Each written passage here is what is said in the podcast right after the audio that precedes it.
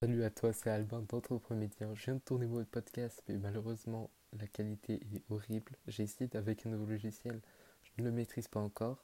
Juste avant ça, j'aimerais juste te donner un petit chiffre. Euh, en juin 2018, Instagram a atteint le milliard d'utilisateurs mensuels, dont 17 millions en France. Donc dans, dans ce petit podcast, j'aimerais te parler du meilleur business que j'ai jamais créé.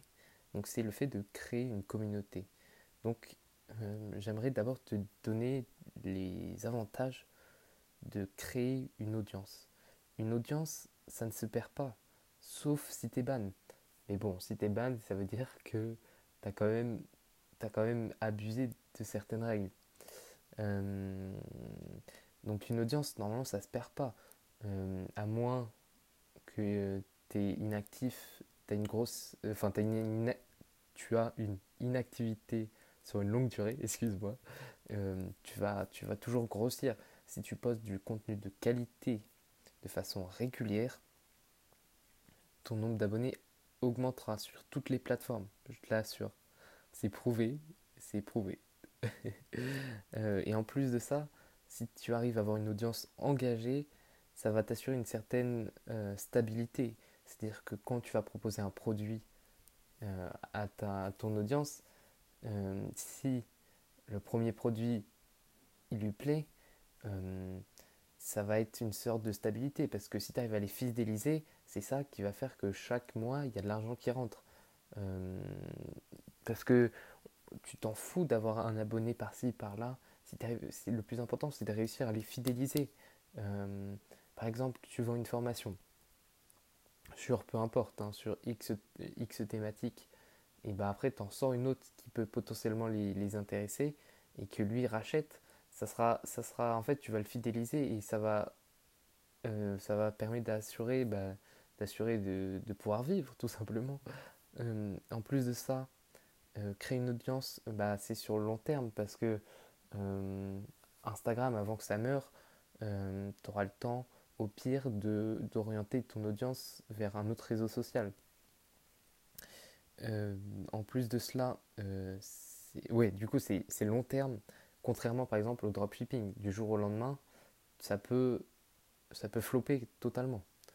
Euh, en plus de cela, c'est éthique, donc c'est-à-dire que créer une audience, tu apportes de la valeur quotidiennement, quotidiennement sur ton compte, que ce soit YouTube, Instagram, etc. Tu, tu apportes de l'audience, donc c'est que du plus pour, ton, pour ceux qui t'écoutent. Euh, par exemple, contrairement au dropshipping, je reprends l'exemple, tu, tu abuses du fait que toi tu sois plus malin et que du coup tu fais de l'achat-vente, mais en soi tu, tu, te fais juste une marge, tu vois, tu n'apportes pas quelque chose en plus, pas un branding, pas, pas quelque chose en plus. Euh, et en plus de cela, c'est simple. Euh, en ce moment, il y a, enfin en ce moment, depuis toujours, enfin, tu m'as compris, mais Canva, c'est vraiment le site que tu dois avoir parce que Canva c'est simple, c'est gratuit et en plus tu peux faire du contenu de qualité. Donc si tu es une quiche comme moi sur Photoshop euh, et que tu n'as pas envie de passer 3 heures à créer du contenu, je te conseille vivement Canva. Canva c'est vraiment magique, tu peux faire des, des, lettres de motivation, du contenu, du logo, des logos, des flyers, euh, des, des, documents A4, PDF, tous, plein de choses totalement gratuitement. Et ouais, c'est vraiment simple d'utilisation. T'as pas euh, comme sur Photoshop où, où, tout le monde galère même à insérer une simple image. Euh. Donc euh, voilà, c'était pour. donc voilà, j'ai bégayé.